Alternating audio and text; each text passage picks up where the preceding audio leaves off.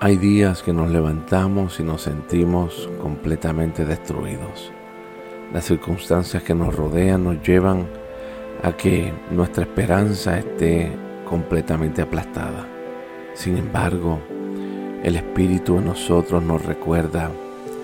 En 2 Corintios 4 dice, hemos descubierto este tesoro donde estuvo escondido todo el tiempo, en estos frágiles trajes de piel hechos de barro fue por el enorme poder de Dios. Aunque a menudo nos sentimos rodeados por todos lados, nuestro espacio interior permanece irrestricto.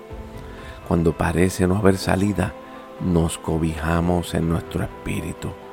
Somos golpeados, pero no destruidos. Y continúa el apóstol Pablo en el verso 13 diciendo, nosotros tenemos el mismo espíritu de fe que tenía David cuando él escribió. Yo creo, por lo tanto, hablo. Nosotros también creemos y así hablamos. Pablo cita a David aquí en el Salmo 116. Algunas veces el alma de uno desea galopar bien lejos como un caballo salvaje.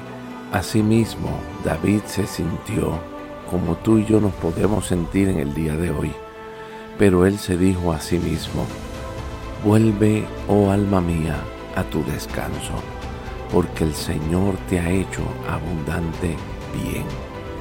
Y recuerden, Dios no emplea las circunstancias para enseñarnos algo. El amor de Él nos persuade, nos convence.